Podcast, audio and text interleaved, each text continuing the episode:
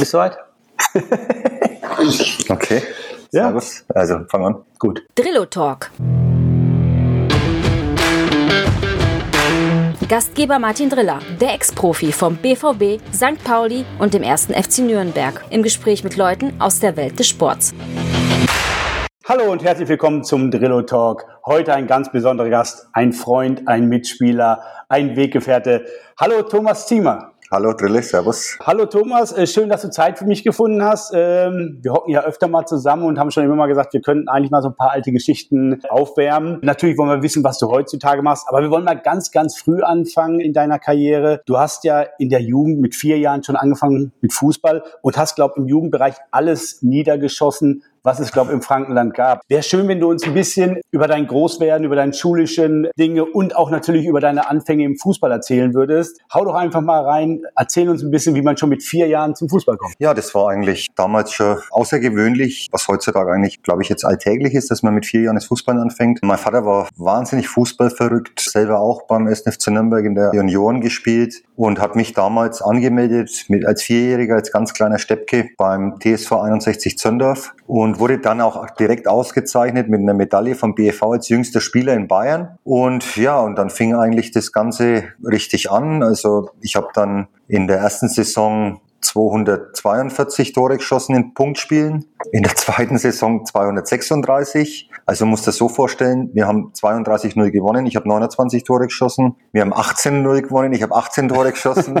Also es war wirklich, es war eigentlich ja, was natürlich damals schon in aller Munde in ganz Deutschland, da war dann auch mal Bericht in der Bildzeitung auf der Titelseite, unser Bomber für die WM 1990. Dann kam natürlich dann sofort der Wechsel zum 1. FC Nürnberg, wurde der Verein auf mich aufmerksam und bin dann alle Jugendstationen beim 1. FC Nürnberg durchlaufen, von der F-Jugend, E-Jugend bis hin zu den Amateuren. Das so war mein Werdegang in der Jugendzeit. Ja, und dann war es natürlich so, dass du dann nicht den Sprung ins Profidasein genau. beim Club begonnen hast, ist es da wieder so, der eigene Prophet im Lande zählt nicht und du musstest gehen und bist dann nach Homburg gewechselt. Ist genau. ja auch nicht gerade um die Ecke. Genau, also es war damals so, du hast ja dann praktisch früher immer zwei Jahre C-Jugend gespielt, zwei Jahre B-Jugend, der jüngere, der ältere Jahrgang immer und ich eigentlich kontinuierlich jedes Jahr absoluter Stammspieler war als jüngerer Jahrgang schon. Und mein Problem war, wo ich dann aus der A-Jugend rausgekommen bin, da sind wir auch damals zweimal hintereinander DFB-Pokalsieger waren.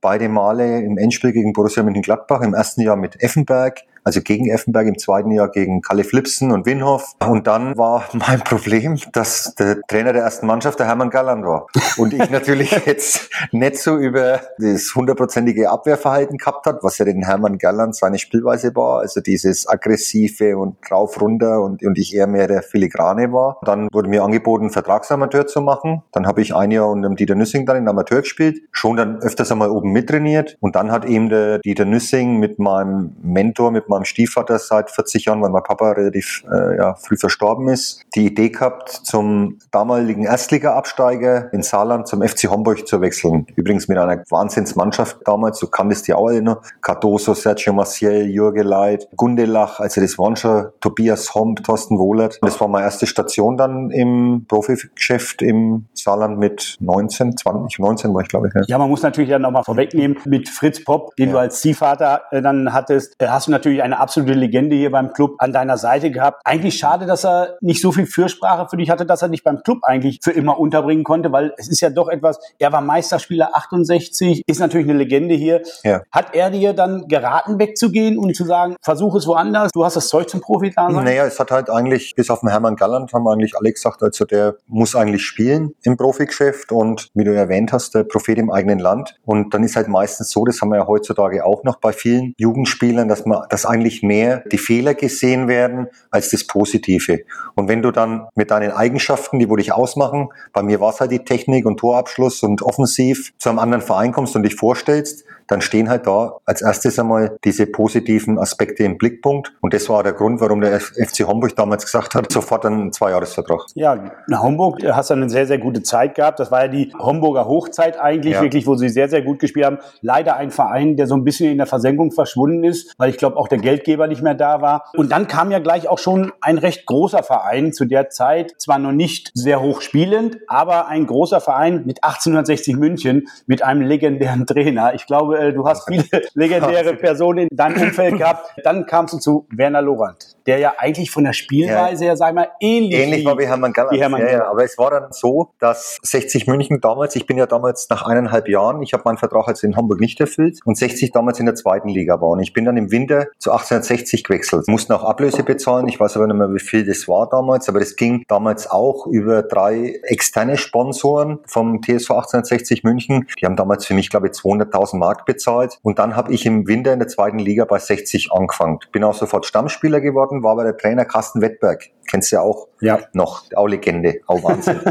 Wahnsinn. Und dann sind wir in diesem Jahr abgestiegen in die Bayernliga. Ja, da ging es ja noch mal eigentlich eine genau, Etage weiter runter. Genau. Das war ja ganz bitter. Genau. Eigentlich. Und ich hatte aber nur Vertrag für die zweite Liga und dann hat der Verein aber gesagt, auch der Wettberg damals, ich soll unbedingt bleiben. Und mir hat es in München auch gefallen, weil natürlich auch das von der Entfernung super war nach Nürnberg zu meiner Familie und habe dann praktisch dort einen neuen Zweijahresvertrag unterschrieben und dann kam Werner Lorand. Ja, und also es war natürlich für mich, war auch Stammspieler, habe alle Spiele gemacht unter ihm, Publikumsliebling bei 60, was natürlich in einer erfolgreichen Mannschaft eigentlich schon schwer ist, Publikumsliebling zu werden, weil natürlich alle toll spielen, weil du jedes Spiel gewinnst. Aber das war mir gegönnt, jedes Heimspiel ausverkauft vor 28.000 und es haben dann praktisch auch den Durchmarsch gemacht. Also ich war zweimal am Marienplatz gestanden vor 50.000 und mit 60 München und war mit meine schönste Zeit. Also von den Aufstiegen her war ja, das es sensationell. direkt in die also zweite Liga und nochmal den, den Durchmarsch in die erste Liga. Genau. Ähm, das sind dann natürlich, wenn man nicht bei Bayern München spielt, ist das natürlich äh, für 60 mal was Aufregendes, wenn man da auf dem Marienplatz auch gefeiert wird. Ich denke, München war eine hervorragende Zeit. Würdest du sagen, es war deine erfolgreichste Zeit mit den zwei Aufstiegen dort? Du bist dann nach diesen erfolgreichen zwei Jahren bis nach Mainz gewechselt. Genau, Wie? also es war folgendermaßen, dass... Ich meine, du warst ja erfolgreich in München. Ja, ja, also es war, ich muss das einfach so sagen, der Werner Loran wollte mich nicht mitnehmen in die erste Liga, weil ich Publikumsliebling war. Es waren, gab da Situationen, also das ist heute heute unvorstellbar. In der zweiten Liga, Heimspiel gegen Uerdingen, hat er Alu auch mitgespielt, der Helmut Rahner, bei Uerdingen damals. Und ich, er hat mich nicht von Anfang an spielen lassen. Und nach zehn Minuten schreit das ganze Stadion, Zieme, Zieme, ja.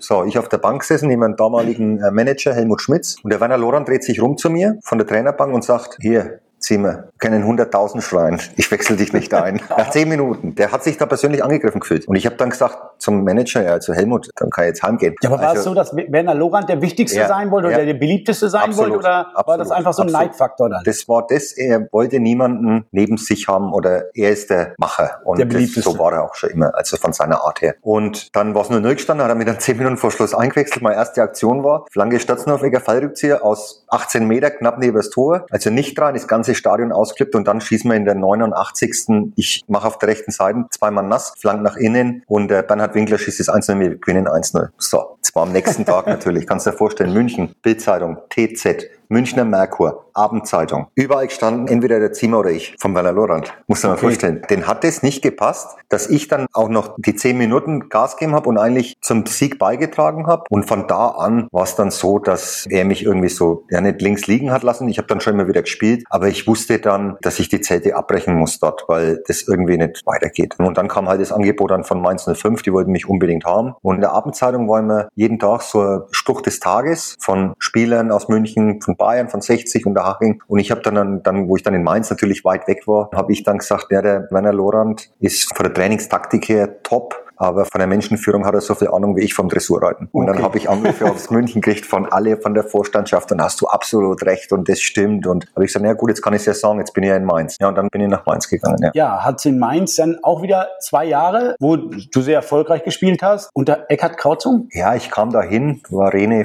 van der Eigen war der Trainer. Nee, erst war Josip Kusche, das war so ein Kroaten-Hero, der hat irgendwie mit Dynamo Zagreb schon mal gewonnen was. Ja, und kam da hin und dann war ja Kloppo und alle und Sven Demann Deutschland. Und gut, wir haben zwei Jahre gegen den Abstieg gespielt, muss ich auch sagen. Aber ich habe trotzdem meine erfolgreichsten zwei Jahre eigentlich gehabt. Ich habe im ersten Jahr 14 Tore geschossen und im zweiten Jahr 11. Also in zwei Jahren 25 Tore als Mittelfeldspieler. Und dann lief mein Vertrag aus. Das war aber damals noch zu Bossmann-Zeiten. Ja, das war ja dann so, dass sie den Vertrag verlängert und nicht. Und dann habe ich einen Vierjahresvertrag unterschrieben bei Casino Salzburg da noch, also Vorgänger von Red Bull jetzt. Und die haben ja damals Champions League gespielt mit Feiersinger, Pfeifenberger, Wohlfahrt im Tor, Heribert Weber. Also das war die Mannschaft in Österreich. Und natürlich gehaltstechnisch verzehnfachtes Gehalt und habe da den Vertrag unterschrieben und habe auch dann mittrainiert, auch die Nummer 10 gehabt bei Salzburg und war aber immer noch unklar mit der Ablöse. Und dann war folgendes, dass ich vier Wochen dort mittrainiert habe, war im Trainingslager dabei, durfte aber kein Spiel nicht machen, kein Freundschaftsspiel. Also du hast keine Freigabe von der FIFA? Ich habe keine Freigabe nicht bekommen und dann wollte Mainz eine Million für mich haben.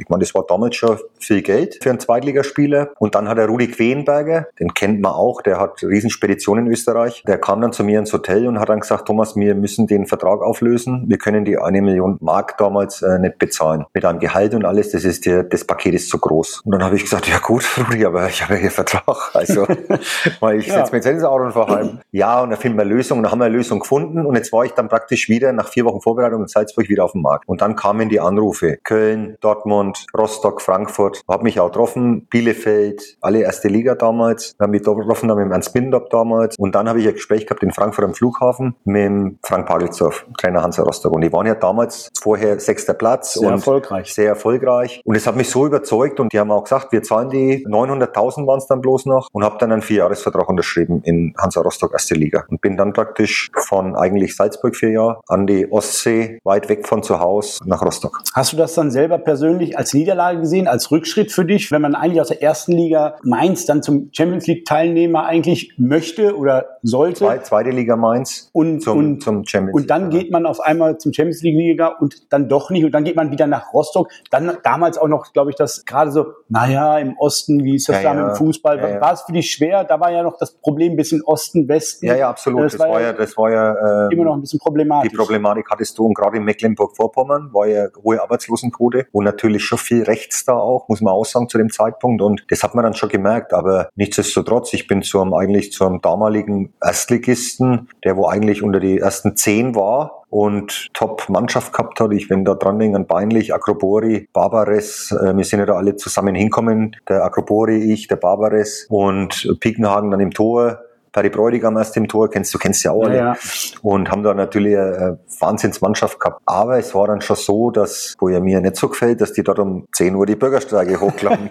also, aber, aber, äh, in meiner äh, Karriere. Also da habe ich natürlich in München was anderes gehabt oder in Mainz. Und das war dann schon auch, äh, sagen aber, mal. Aber Rostock ist ja schön. Ich meine, Warnemünde, ja, äh, wir sind am Meer. Ja, toll. Das, ich meine, rein, also, äh, ich sage jetzt einmal so, waren, du hast dort sechs Wochen im Sommer, wo du meinst, du bist im Urlaub. Also es war wirklich so. Wie du sagst, Warnemünde und alles. Aber du hast halt auch zehn Monate wo dir so der Wind um die Ohren pfeift, weil wenn es da null Grad hat und es geht der Wind durch die Meerbrise und alles und da liegt ja alles brach, da denkst du halt, es hat minus zwölf Grad. Also das war schon. Also war für den Künstler dann, Thomas Siemann nichts. Nee. Und dann, es war natürlich dann auch so, dass du in der Mannschaft hast du Wessi Ossis gehabt, ne? Und dann hast war, du war das wirklich so? War das ja, so, so extrem hast damals? Schon, diese Klickenbildung hat es damals schon noch gegeben. Und es war halt dann auch teilweise natürlich das alte Rostock-Stadion, du kennst das ja auch noch. Und da war halt es dann auch so, dass die zum Beispiel, wir haben da eine Sauna gehabt, ja, Klar, du stellst dir halt jetzt eine Sauna vor, das war halt der Sauna, die haben es gebaut in die 50er Jahre.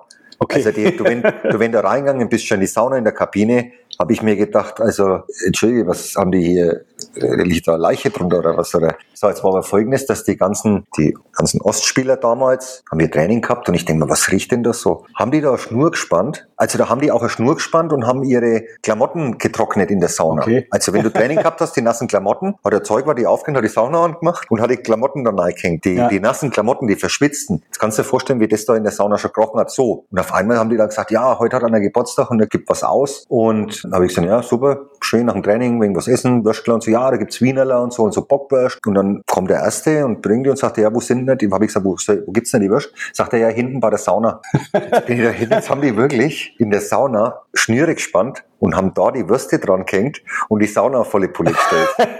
in der miefigen Sauna, ne? Also wir haben kaputt gelacht, ne? Und ich habe halt gedacht, und da hast du halt gemerkt, das ist halt Osten und die mögen das und das hat mir halt dann nicht so gefallen, aber das war aber nicht der Grund dann, dass ich dann meinen nächsten Schritt vollzogen habe. Ja, du hast dann nur ein Jahr dort in Rostock ja. äh, verbracht und bist dann 97 wieder zurück in die Heimat. Wie kam da der Kontakt zustande? Oder wolltest du unbedingt zurück oder hast du Kontakt also, aufgenommen? Das ist ja, du hast ja, einen Vierjahresvertrag. Ich habe einen Vierjahresvertrag und es war dann so, dass äh, Pagelsdorf ja ging und Ewald Lienen kam als neuer Trainer. Und Ewald Lienen wollte mich schon nach Köln holen damals. Ich glaube, er war vorher in Köln und hat dann ein Gespräch mit mir gehabt und hat eben gesagt, also Thomas, du bist mal neu, die neue Nummer 10, weil Pauli Bahnlich ist ja dann nach Leverkusen gewechselt. Mit dem habe ich immer wenig so bei, wir haben mal beide gespielt. Er hat öfters gespielt wie ich und es war halt so mein Konkurrent auf der Position. Und dann kam aber der Anruf, nachdem der erste FC Nürnberg in die zweite Liga damals ausgestiegen, aufgestiegen ist aus der Regionalliga, durch den Fritz Popp natürlich auch, durch meinen Stiefvater und durch Michael Aroth. Der hat mich selber angerufen und hat gesagt, der Josh Volker ruft dich auch an, wir wollen dich unbedingt haben. Und dann habe ich mit dem Trainer gesprochen, mit dem Ewald Lehner, habe ich gesagt, Trainer, ich schätze das, dass Sie mich haben wollen, aber ich möchte gern zurück in die Heimat. Und ich fühle mich halt hier doch nicht so wohl, wie ich eigentlich gedacht habe und toller Verein, aber und dann hat der Ewald Lehner gesagt, gut, dann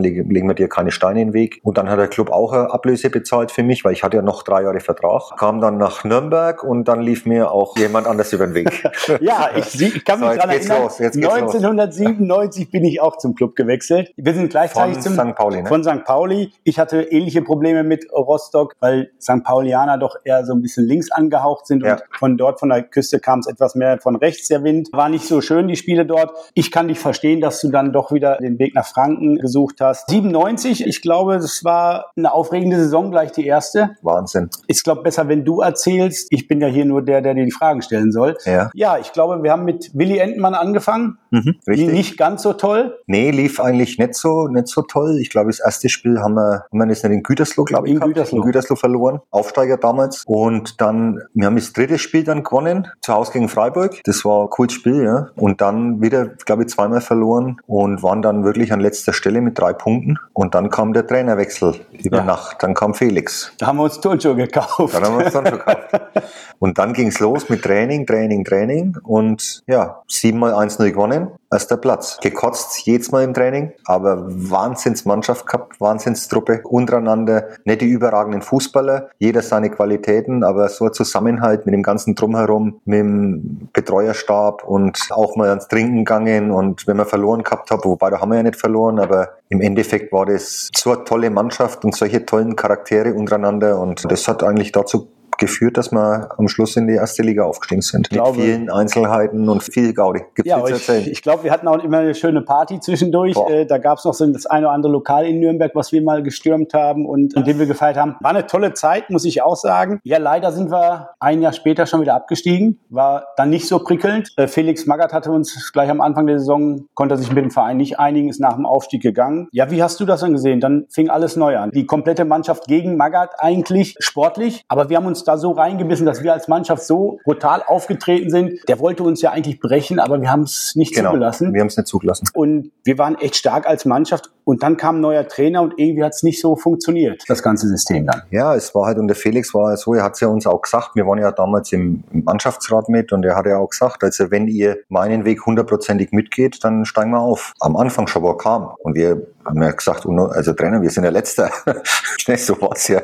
Und dann hat es, haben wir da wirklich, also weißt du selber, wir haben teilweise am Samstag 3-0 gewonnen und Montag Training gehabt und Diagonalläuft gemacht, 80 Stück. Wo wir ja. gesagt haben, sag mal, was ist mit, mit, dem Trainer los? Und aber wir wussten auch, wenn wir das machen, hat er gesagt, wenn ihr das macht, dann gewinnt ihr am nächsten Samstag wieder. Und so war's dann auch. Und sind ja da wirklich durch in die Trainingslager, überlege mal, oder in die Waldläufe, sind ja wir. Also ich kann nicht also sagen, also ich glaube, der kleine Stürzen auf Ecker, der, der ja. hat Medizinbälle getragen, die waren größer als er. Ja. Aber der hat natürlich auch sensationell, äh, trotzdem alle haben ihre Leistung abgerufen Wahnsinn. und haben gesagt, bevor wir noch mehr laufen, äh, gewinnen wir einfach jedes Wochenende und geben Vollgas. Aber dann sind wir abgestiegen. Was war das? Das war natürlich eine scheiße Unglücklich auch. Liga. Ne? Da kam erst einmal, für mich war es ja eine Katastrophe, dass Willi Reimann kam auf Felix, weil wir waren ja absolute Stammspieler, wir haben ja alle Spiele gemacht im Aufstiegsjahr und dann kam Willi Reimann und da gab es halt eine Vorgeschichte, das wo halt jetzt ein bisschen dumm gelaufen ist mit dem Fritz Popp, mit meinem Stiefvater, weil du weißt, Willi Reimann war links außen, Fritz Popp war rechter Verteidiger. und die kannten sich. Und die kannten sich. Ui, ui, ui. Ne? Ja. ASV gegen Nürnberg und der Fritz Popp hat den Willi Reimann immer rasiert. Und der Fritz war ja einer der härtesten Verteidiger. Willi Reimann filigran und der Fritz hat den, muss den immer richtig. Und das hat er ihm übel genommen nach und so langer hat, Zeit. Ja. Und deswegen war das gleich von Anfang an, also der Reimann hat meinen Stiefel den Fritz Popp gehasst und von Anfang an war ich bei dem. Du weißt doch noch die Geschichte, wo nach drei Wochen, ich habe dann immer nie eigentlich gespielt in die Vorbereitungsspiele und ich war immer der, einer mit der Ersten in der Kabine, unten, was schon, wo wir rein sind und dann kam ja der Willi Reimann immer und ich habe immer gesagt, guten Morgen Trainer. Also ich alleine in der Kabine, er kam als Zweiter rein, ging dann hinter zu sein, in sein Trainerzimmer und ich habe gesagt, morgen Trainer und er hat nicht geantwortet. Und dann habe ich, das, das war zwei, drei Mal so und dann habe ich dann den Fritz dann einmal gefragt, sei du Fritz, was, was ist mit dem? Und dann hat er mir das ihm gesagt. Ja. Und dann sage ich, ja, ich muss dir nochmal was sagen. Und dann beim vierten Mal dann, zwei Tage später, wieder das gleiche. Und dann habe ich gesagt, Trainer, wenn Sie keine Kinderstube nicht haben, dann grüße ich nimmer, weil das kommt mir langsam blöd vor. Und hat nichts gesagt, dann ist weitergegangen. Ja, und da war ich natürlich bei dem unten durch und habe halt nur drauf gewartet, irgendwann, bis sich was ändert. Wir sind ja eigentlich relativ gut gestartet in der ersten Liga in Bremen, da habe ich auch noch gespielt dann, wo wir gewonnen haben dann auswärts, äh, mit Pavel dann, mit Sascha, mit Schiri. Ja, wir hatten eine tolle, wir hatten immer eine tolle, Mannschaft. Ja, ja genau. Und dann wurde ja Reimann entlassen und dann kam ja Friedrausch. Der schön, der Wein und Scambis und ja, schauen wir mal, wo der dann aus der Sauna raus beim ja. Training zugeschaut hat und hat in Ignaz Kot, sein Co-Trainer, das Training leiten lassen. Ja, das war alles toll und dann habe ich auch wieder gespielt bei ihm und haben auch furiose Spiele gehabt, auch viel gewonnen und waren ja eigentlich safe am letzten Spieltag. Kannst du dich ja noch erinnern, wo ja, wir dann danach wäre eigentlich alles gut gewesen, ja. aber wir sind wegen einem Tor und dem verfluchten Spiel in Frankfurt leider, wo sich Kaiserslautern hat abschlachten lassen, abgestiegen wegen einem Tor. Ja. Sehr frustrierend, aber es war nun mal so. Und dann kam für dich natürlich die Sommerpause und ein Thema, was glaube ich ja nicht so schön ist. Äh, nee. Du, du hattest dann urplötzlich bist du zum Ende der Saison auf positiv. Testosteron, positiv, Dopingtest Doping, ja. und wurdest neun Monate gesperrt. Das wurde dann hinterher auf sechs, sechs Monate ja. äh, verkürzt. Aber erklär mir mal, was denkt man, wenn man einen Anruf vom DFB oder vom Anwalt bekommt, sagt, Herr Ziemer, hm. bitte mal hier antanzen, also wir haben da ein Riesenproblem. Wir sind getestet worden im letzten Spiel gegen Freiburg, erste Liga, der Andi Köpke und ich.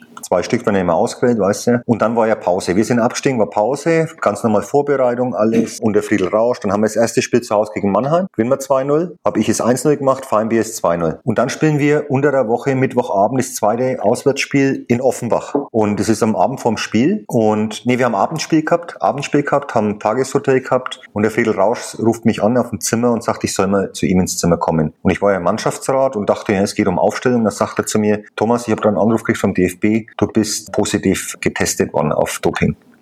Also, äh, hat denn nicht getestet? Also entschuldige, ja, das war vom Freiburg-Spielen so, du kannst halt nicht spielen. Ich auf der Bank sessen, das war natürlich ein Schaulaufen der Presse und Fotografen, mich natürlich fotografiert auf der Bank hin und her. Und dann ging's los. Zurück in Nürnberg, natürlich Presse, Wahnsinn, positiv, Doping und ich konnte mir keinen Reim draus machen. Durch was? Ich war nie verletzt, habe nie irgendwelche Aufputschmittel genommen, irgendwas. Es wurde Testosteron, der höchste Testosteronwert, der jemals in der genau. Bundesliga festgestellt wurde, genau. wurde bei dir festgestellt. Richtig. Und da du, vorstellen. Also, ich weiß, dass du nicht unbedingt der Gewicht Gewichtheber bist und ja. unbedingt Steroide oder Testosteron brauchst. Aber es, wurde ja alles es war dann, einfach so. Es wurde aufgeklärt. Aber es ist ja folgendes. Also, dass es dann zur Verhandlung kam beim DFB. Es war folgendes, dass damals unter Felix Magath noch der Brandl eingestellt worden ist als Ernährungsberater. Der war angestellt beim SDFC Nürnberg und der Brandl als Ernährungsberater war bei jedem Spiel dabei und wir haben beim Mittagessen hat jeder Schälchen immer gehabt, wo Tabletten drin waren. Kannst du dich noch erinnern? Ja, ja. Genau. Das Unglück für mich war das, dass wir vor dem Spiel in Freiburg äh, im letzten Heimspiel gegen Freiburg Auswärtsfahrt gehabt haben und dann hat ja der Brandl auch immer das Essen für den Bus bestellt. Und dann hat er bestellt Tomatenmozzarella für alle.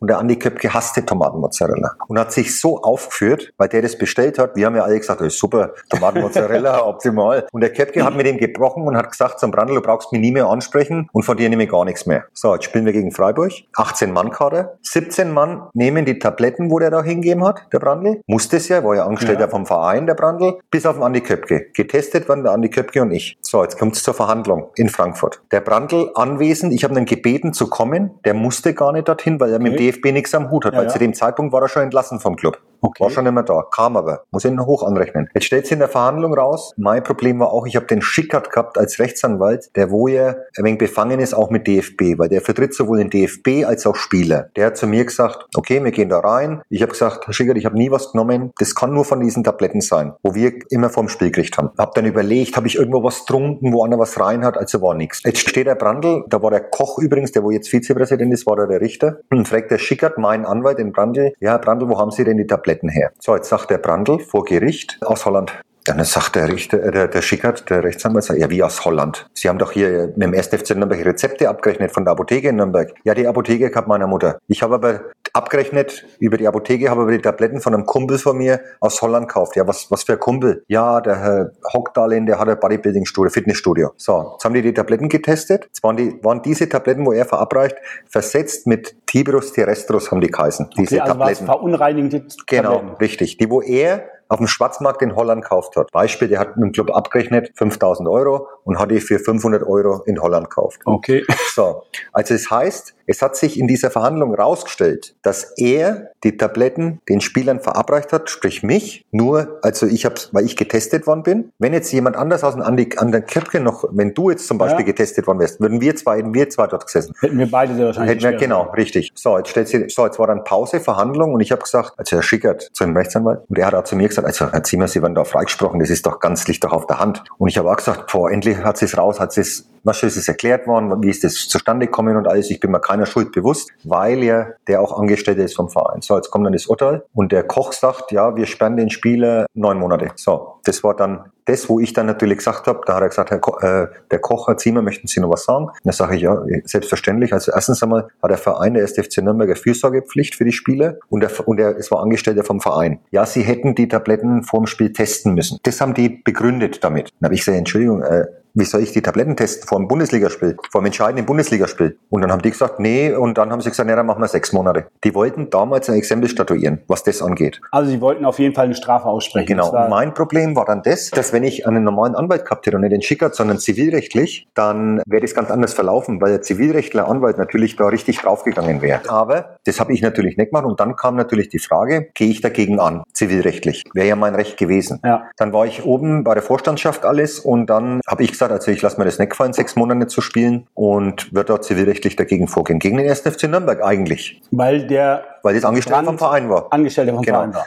Also Fakt ist aber, dass der 1. FC Nürnberg keine Strafe gekriegt hat. Dann haben die auf mich eingeredet. Natürlich auch mit dem Hintergrund, dass ich Nürnberger bin und auch meinen Lebensabschnitt hier verbringen wir in Nürnberg. Dann haben sie zu mir gesagt, also wir zahlen dir das Gehalt weiter sechs Monate, auch deine Prämien. Dafür klagst du nicht. Da habe ich gesagt, okay, das mache ich. Dann beiße ich halt den sauren Apfel. Aber ich möchte schon Stellungnahme und die Stellungnahme kam eigentlich nur im Fokus und im Stern damals. Also kennst du die Zeitungen? Und die haben das so hingestellt, wie es war, aber jemand anders nicht. Und das war natürlich für mich zu dem Zeitpunkt ein Genickbruch, weil ich ja Stammspieler war beim Phil Rausch und dann praktisch das halbe Jahr nicht spielen konnte. Dann wurde ja Rausch entlassen, kam Augenthaler, durfte ja am Anfang auch nicht spielen, weil ich gesperrt war. Dann habe ich dann gespielt beim Augenthaler. Nach dem halben Jahr dann bin ich ja dann im Winter dann wieder zurück wieder nach Mainz 05. Nochmal nach Mainz. Genau. Mussten einen guten Eindruck vorher da mal hinterlassen haben, dass sie dich genau. nochmal wiedergeholt haben. War aber dann schon so, dass ich mich dann schon so sehe, trotzdem, weil ich habe ja da in diesem halben Jahr auch Spiele gemacht und Tore geschossen, dass ich mich schon auch, das ist wieder ein Problem vom ersten FC Nürnberg natürlich, habe da,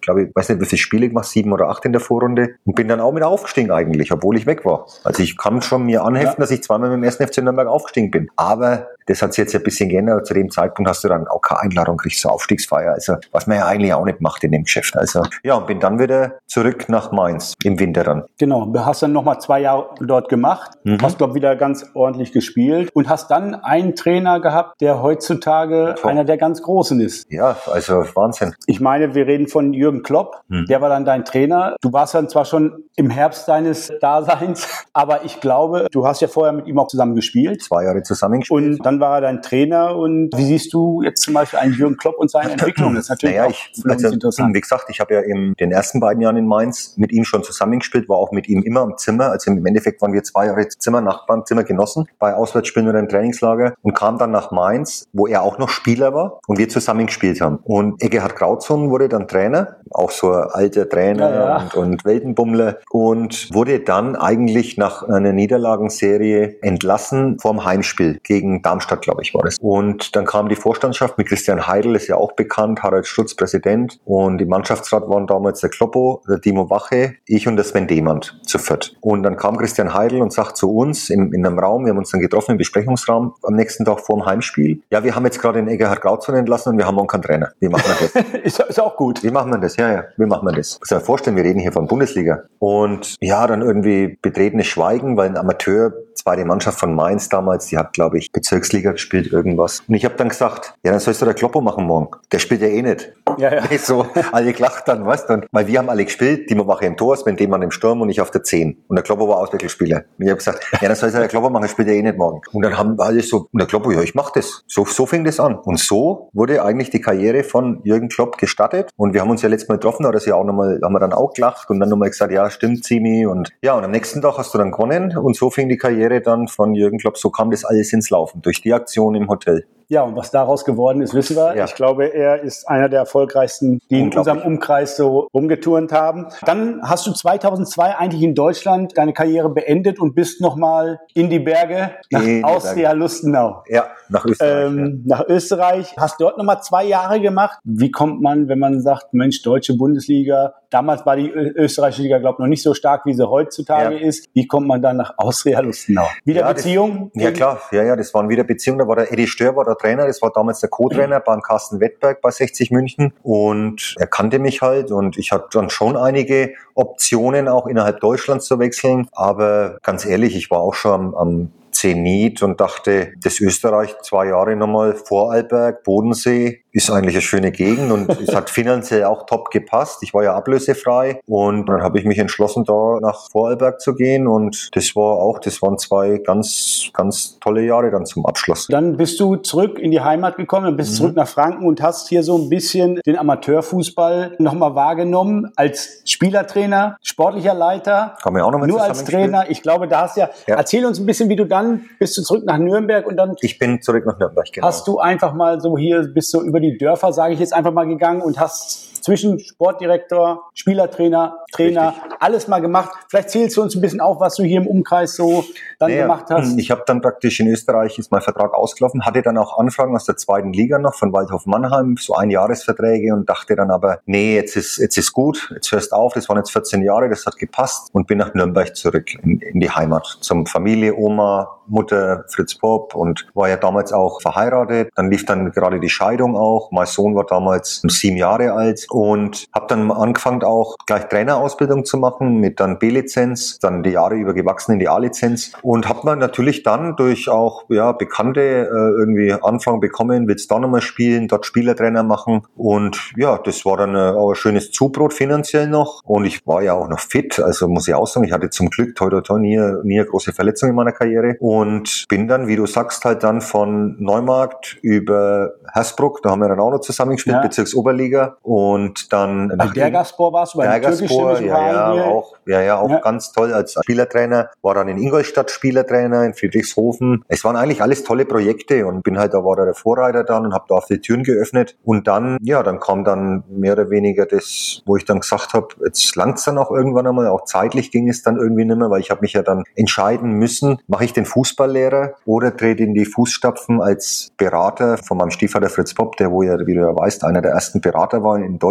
Muss man sagen, hatte eine sehr große Spielagentur ja. oder hat sie noch. Und damals ja mit Andi Köpke, JJ Okocha und ja. Westermann und Iri Schau und also wirkliche Wahnsinnsgranaten gehabt und habe dann aber entschlossen, ähm, aufgrund dessen, weil meine Oma auch damals zu dem Zeitpunkt ins Pflegeheim musste und ich ja wahnsinnige, ja, wahnsinnige Beziehung hatte zu meiner Oma und die auch wirklich von sieben Tagen fünfmal dort war, vier Jahre lang und mir dann überlegt habe, gehst jetzt den Weg als Trainer, wo du wahrscheinlich, wenn du den Fußballlehrer hast, ja wieder woanders hin musst. Oder gehst du den Weg und trittst in die Fußstapfen in der Beratungsszene. Und dann habe ich mir das wirklich lange überlegt. Dann habe ich natürlich in meiner Karriere ein Top-Netzwerk mir aufgebaut, weil ich eigentlich nirgends auch mit Groll gegangen bin und viele Freunde habe in, in dem Business. Ja, und kommunikativ warst du schon immer. Absolut, absolut. und habe dann entschlossen, eben in diese Beratungsszene einzusteigen und führe das eigentlich bis heute aus und bin ganz zufrieden, so wie es läuft. Ich denke, du hast ja deine eigene Agentur, hast dich danach natürlich auch weiterhin auch für den Club interessiert und hast ja ein schweres Erbe angetreten beim Club äh, von Dieter Nüssing, die Traditionsmannschaft. Ja. Wieso gab es keinen Weg für dich zurück jetzt auch zum Club, vielleicht dort Jugendtrainer zu werden? Oder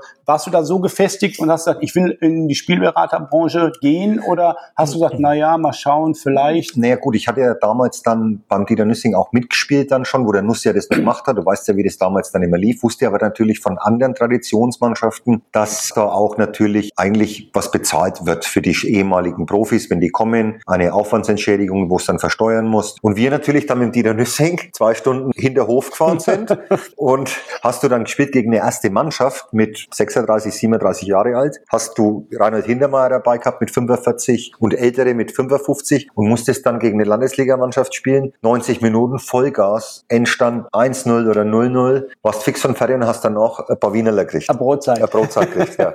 Und ich habe dann zum Nuss gesagt, seit Dieter, also wir müssen es irgendwie anders aufstellen. Wir haben so viele ehemalige hier in Nürnberg und so tolle Spieler und Legenden, ne, die wo natürlich sehr gern spielen würden und da müssen wir irgendwas anders machen. Und dann hat er Nustang gesagt, Thomas, der kennt mich ja auch schon, seit ich zum Club bin mit acht Jahren, mach du das. Ja, und dann, das mache ich jetzt seit elf Jahren und ich glaube, das du bist ja auch absolut fester Bestandteil der Truppe und haben da ja tolle Events und sind echt gut aufgestellt. Aber nochmal zurückzukommen zur Frage, ob ich da bei Nürnberg dann irgendwas machen wollte. Das hat sich natürlich klar gebissen mit der Beraterfunktion. Du kannst, ich hatte zu dem Zeitpunkt ja auch, was ich jetzt mittlerweile nimmer habe und auch nimmer mache, viele Jugendspieler auch bei Nürnberg in meiner Agentur.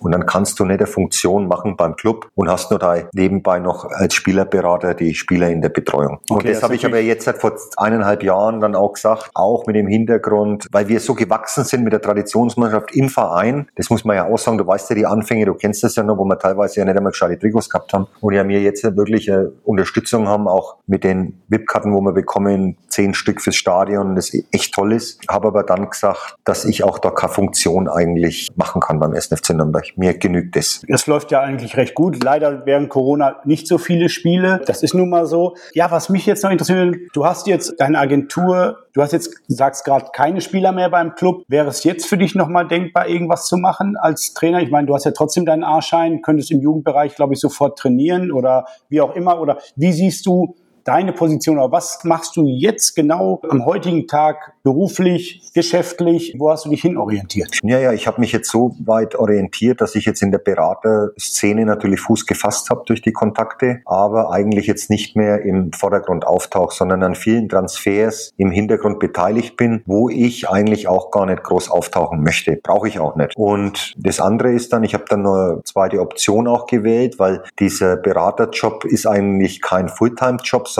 das sind Sachen, wo man teilweise abends telefoniert oder E-Mail-Kontakt hat mit meinen ehemaligen Mitstreitern, Max Eberl in Gladbach, in Brazzo, Salihamidzic bei Bayern oder den Marcel Schäfer in Wolfsburg. Und mich das eigentlich nicht ausgefüllt habe. Und ich habe eigentlich gemerkt, dass ich noch was anderes machen möchte auch. Und bin jetzt seit knapp sechs Wochen da als Repräsentant eines großen Folienherstellers, kennst du ja auch, Geroplast in Gerd Ruderisch, hat er die auch schon mal angeboten. Und das macht echt Spaß. Und ja, ist ein toller Job und auch zeitlich aufwendig, aber ich bin halt dann fideler, ja, also weil wenn du, wenn du gar nichts machst den ganzen Tag, wirst du müde. Und ich bin jetzt noch keine, bin noch nicht im Rentenalter. Und ich kann schon noch 15 Jahre Gas geben oder 20 und das möchte ich auch sowohl als Berater im Hintergrund, als auch natürlich jetzt mit der neuen äh, tollen Aufgabe, wo natürlich das Netzwerk auch entscheidend ist. Ja, ich denke, da hast du viel Arbeit. Das ist Tag und Nacht kannst du, glaube ich, arbeiten, gerade in der Beraterszene, wenn du das nebenbei machst und deinen Job hast. Ja, vielleicht Erzählst uns noch mal kurz, gerade, vielleicht hören es ja auch ein paar Fans oder ein paar Fanclubs, wie kann man denn an diese Traditionsmannschaft kommen, dass man mal irgendwo zum Fanclub rausfährt, zum Spiel oder wie auch immer.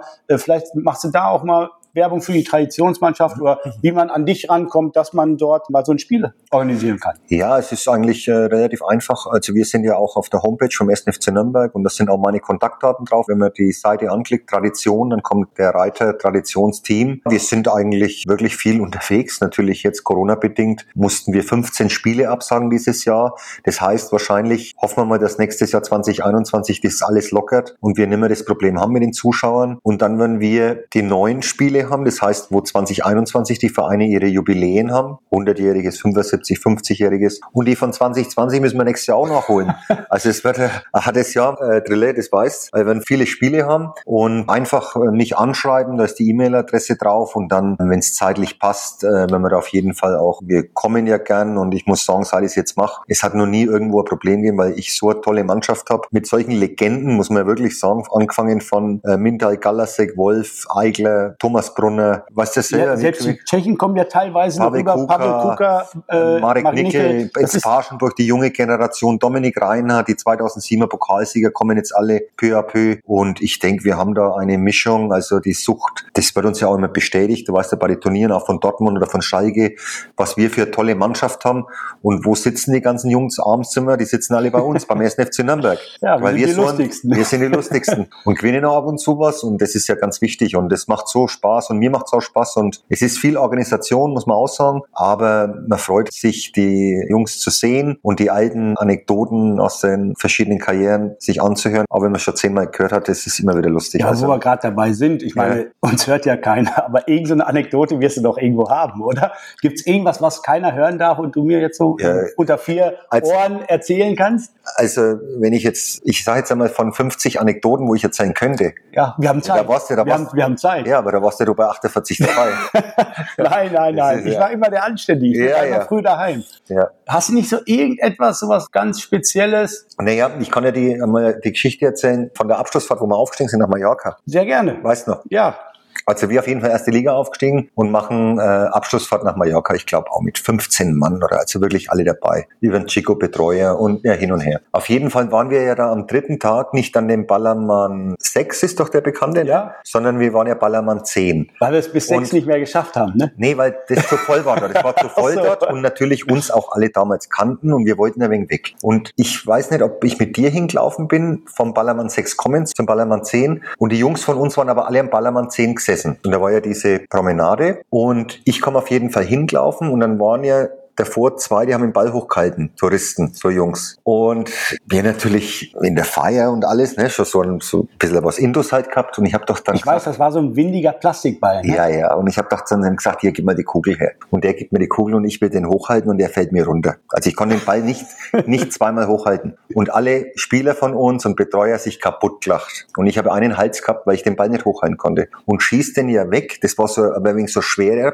Plastikball. Schießt den weg zehn Meter an der Frau auf dem Rücken. Der Ball kommt hoch zurück und ich stopp den Ball zwischen die Knie. Ja, ich kann mich dran erinnern. Kannst, und, und, dann habt äh, ihr euch ja in die. Es haben alle gefeiert. Es, äh, alle es gab äh, Standing Ovations. Ja, die, die Hose ähm, gemacht alle. Also das war ich aber selber. Ich war selber perplex. Also das war so auch ein Ding, wo man sagt, das wir ja auch nie vergessen, weil ich da wie die 15 Mann da am Boden liegen und, und sich kaputt lachen und ja, und also es war so eine kleine Anekdote. Ja, ich glaube, das waren noch Mannschaftsfahrten, die es heutzutage gar nicht mehr gibt. Heutzutage verstecken sich auf irgendeiner wilden Yacht und ja, ist einfach anders geworden. Beispiel, wenn jetzt das jemand in der heutigen Zeit wäre das bestimmt aufgenommen worden und dann wäre das wahrscheinlich auf YouTube ein Aber ein Riesenlacher. Hit. Ein Hit auf genau. YouTube. Aber auf der anderen Seite können wir froh sein, dass das damals noch nicht gab bei uns, weil es gab ja nicht nur diese Geschichte. Ja, das ist auch gut so. Das ja. soll die Geschichte sein. Aber wo wir jetzt gerade bei der Neuzeit sind, der Club ist in eine neue Saison gestartet. Wollen wir es kurz ansprechen? Wir sind Klar. beides, glaube ich, seit 97. Äh, du schon länger, seitdem du geboren bist, Klubberer. Ich erst seit 97. Der Start war nicht so prickelnd oder war von allem etwas dabei. Unentschieden, gewonnen, verloren. Wie siehst du den Start jetzt beim Club gerade?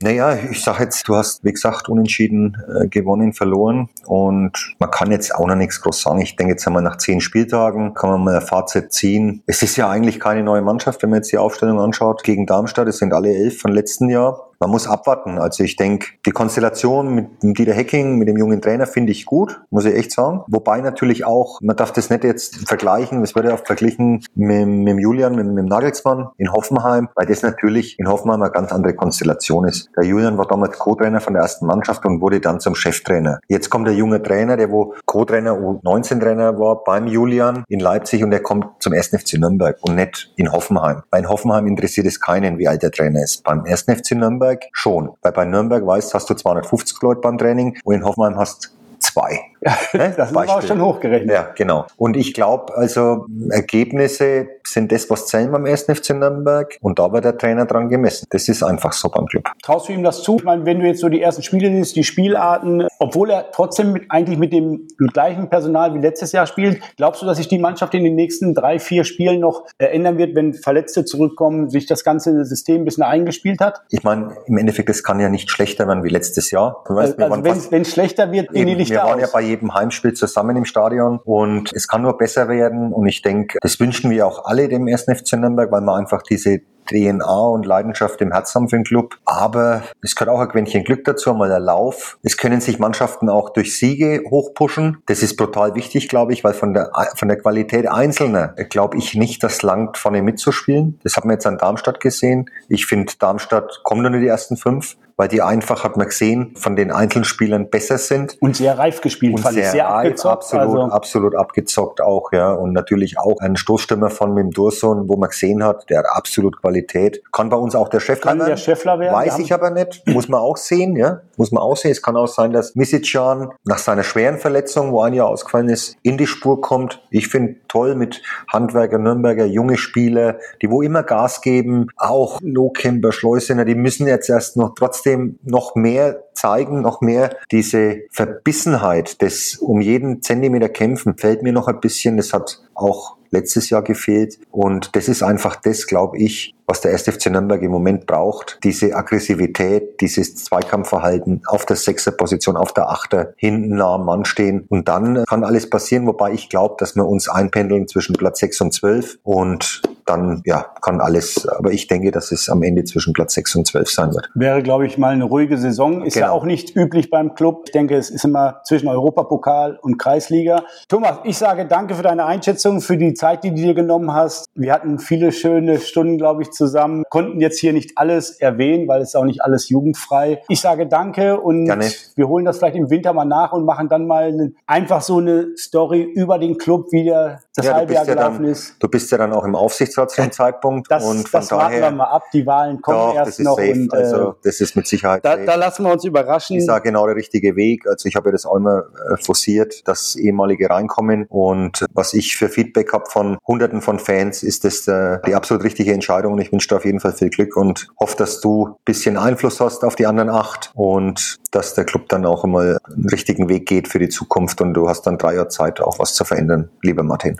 Wir warten ab, ob das alles so funktioniert, wie wir uns das vorstellen. Ja. Aber natürlich möchte ich äh, mit meiner sportlichen Fachkenntnis äh, so ein bisschen da nachhelfen. Lassen wir uns überraschen, was passiert. Wenn es so ist, werde ich mein Bestes geben. Ich freue mich, im Winter machen wir das Gleiche nochmal und dann ziehen wir ein kleines Fazit, wie das erste halbe Jahr war beim Club. Ich sage danke, Thomas Ziemer. Sehr gern. Ciao. Danke für eure Zeit. Bis zum nächsten Mal. Euer Drillo.